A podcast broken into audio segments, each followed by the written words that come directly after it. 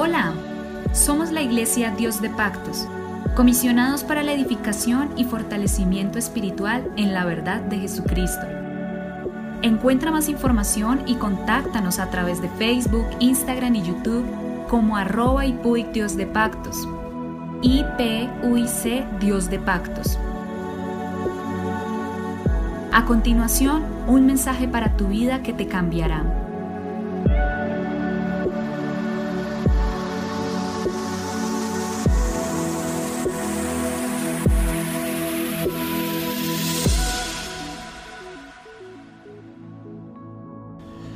El Señor Jesucristo les bendiga. Les habla su pastor Héctor Damián. Somos la Iglesia Pentecostés Unida Internacional en Colombia.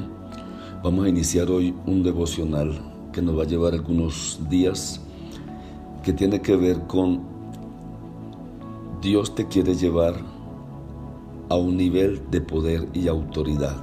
Vuelvo a repetir el título, Dios te quiere llevar a un poder, a un nivel, perdón, de poder y autoridad. Y quiero referirme al libro de Samuel, el capítulo número 5, el verso número 6, donde dice, entonces marchó el rey con sus hombres a Jerusalén contra los jebuseos que moraban en aquella tierra, los cuales hablaron a David diciendo, quiero que ponga mucha atención a esta parte, tú no entrarás acá, pues aún los ciegos y los cojos te echarán. Queriendo decir, David no puede entrar acá, pero el verso 7 dice, pero David tomó la fortaleza de Sión, la cual es la ciudad de David. Y dijo David aquel día, todo el que hiera a los jebuseos suba por el canal, y era los cojos y ciegos aborrecidos del alma de David. Por eso se dijo, ciego ni cojo entrará en la casa. Y David, tomó, David moró en la fortaleza y le puso por nombre la ciudad de David y edificó alrededor desde Milo hacia adentro. Y David iba adelantando, engrandeciéndose y Jehová Dios de los ejércitos estaba con él. Creo que lo que más anhela Dios en la vida de cada uno de sus hijos es que tengan poder, gobierno y autoridad. Fe, confianza y esperanza son cinco puntos importantes que Dios anhela en la vida de sus hijos. Que estos tengan poder, gobierno, autoridad, fe, confianza y esperanza. Desea que sean un pueblo confiado que sabe lo que hay que hacer y lo que hay que decir y a dónde ir. Lo que Dios desea es que nosotros como pueblo de Él, como escogido de Él, sepamos a ciencia cierta qué es lo que es nuestra existencia, para dónde vamos y para qué estamos aquí en la tierra. Un pueblo que aún en las circunstancias adversas, en medio de vientos y olas, esté seguro que la decisión que tomemos siempre es la decisión correcta. Y quiero nuevamente establecer estos puntos de autoridad que Dios anhela que tengamos. Es poder, gobierno, autoridad, fe, confianza y esperanza. Estamos destinados como hijos de Dios a reinar porque somos hijos de un rey. Un reino no deja de recibir embates, obviamente todo lo contrario, atraviesa circunstancias difíciles, pero siempre las está venciendo, porque es un reino que está sobre todos los otros reinos. Este reino es un reino supremo porque tenemos a un rey todopoderoso. Vamos a estudiar hoy la última etapa de la vida de David en la que él llega con su gente a la fortaleza de Sión, que tal vez Sión en aquel momento era un lugar inexpugnable, era un lugar imposible de conquistar, imposible de tomar. Y hay situaciones en nuestra vida que parecen imposibles de conquistar, imposibles de tomar, imposibles de destruir esas fortalezas. En todo el tiempo de la conquista de la tierra prometida no lo había logrado Josué ni ninguno de los jueces que le sucedieron, nadie. El único que logró hacerlo y tomar esa fortaleza fue David. Y la conclusión que podemos sacar es que obtuvo la victoria porque fue preparado por Dios durante un tiempo bastante largo en la cueva de Adulán, en la persecución que Saúl había infringido contra él, en la persecución que todo el ejército de Israel tenía contra él.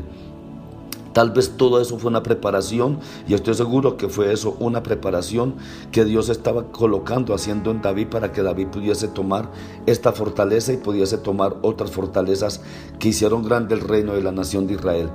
Tal vez habían cumplido los objetivos que Dios le había encomendado a David, por lo tanto le fue entregada la fortaleza de los Jebuseos, lugar donde se edificó lo, que después se llamó la ciudad de David, es decir, Jerusalén. Dios anhela que nosotros crezcamos espiritualmente. En el capítulo 5 de 2 de Samuel, versículo 6, que ya lo leíamos, se nos relata el momento culminante en el cual David con su gente se acerca a la fortaleza.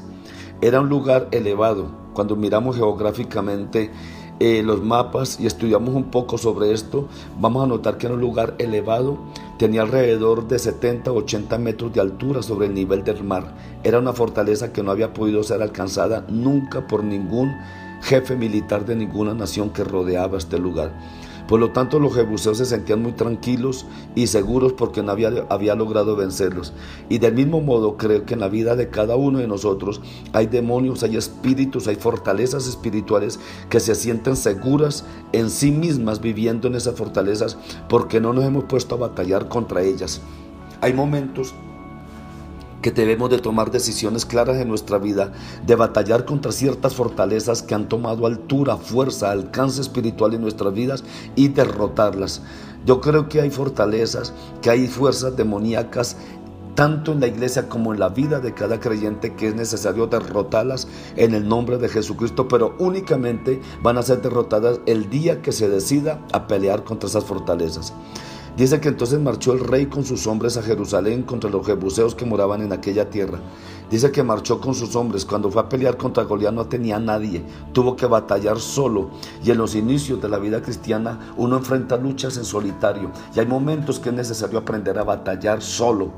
Aprender a batallar individualmente, aprender a meterse en ayuno, en oración, a batallar contra ciertas situaciones, contra ciertos problemas que hayan en la vida. No espere que otra persona lo haga por usted, hágalo usted mismo, métase con Dios, batalle, luche, pelee contra las situaciones que le están rodeando. Hay momentos que Dios desea que usted lo haga solo como David lo hizo contra Goliat.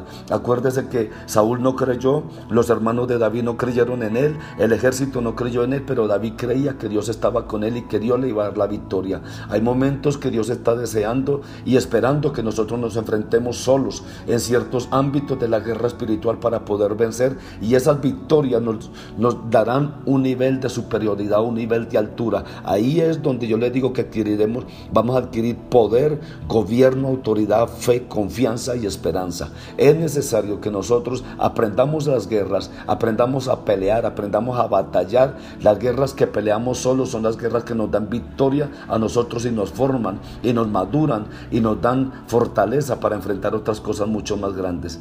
Lo importante de esta guerra que David estaba enfrentando aquí en estos momentos era que él estaba decidido a ganar y a tomar esa fortaleza. Y nosotros debemos de batallar, pelear para tomar ciertas fortalezas espirituales que nos van a colocar en un lugar de autoridad, de gobierno, de confianza y de esperanza.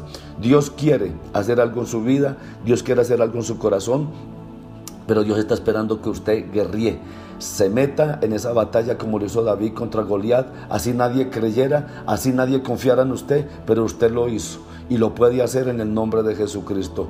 Dios le bendiga. Hay batallas que están esperando, hay batallas y cosas que están esperando que usted se decida a enfrentarlas y va a ganar en el nombre de Jesús porque tiene a Dios de su parte. Dios les bendiga. Mañana continuamos. En el nombre de Jesucristo somos la Iglesia Pentecostés Unida Internacional. En Colombia, siempre predicando la verdad, les habló su pastor Héctor Damián. Bendiciones y victoria en el nombre de Jesús.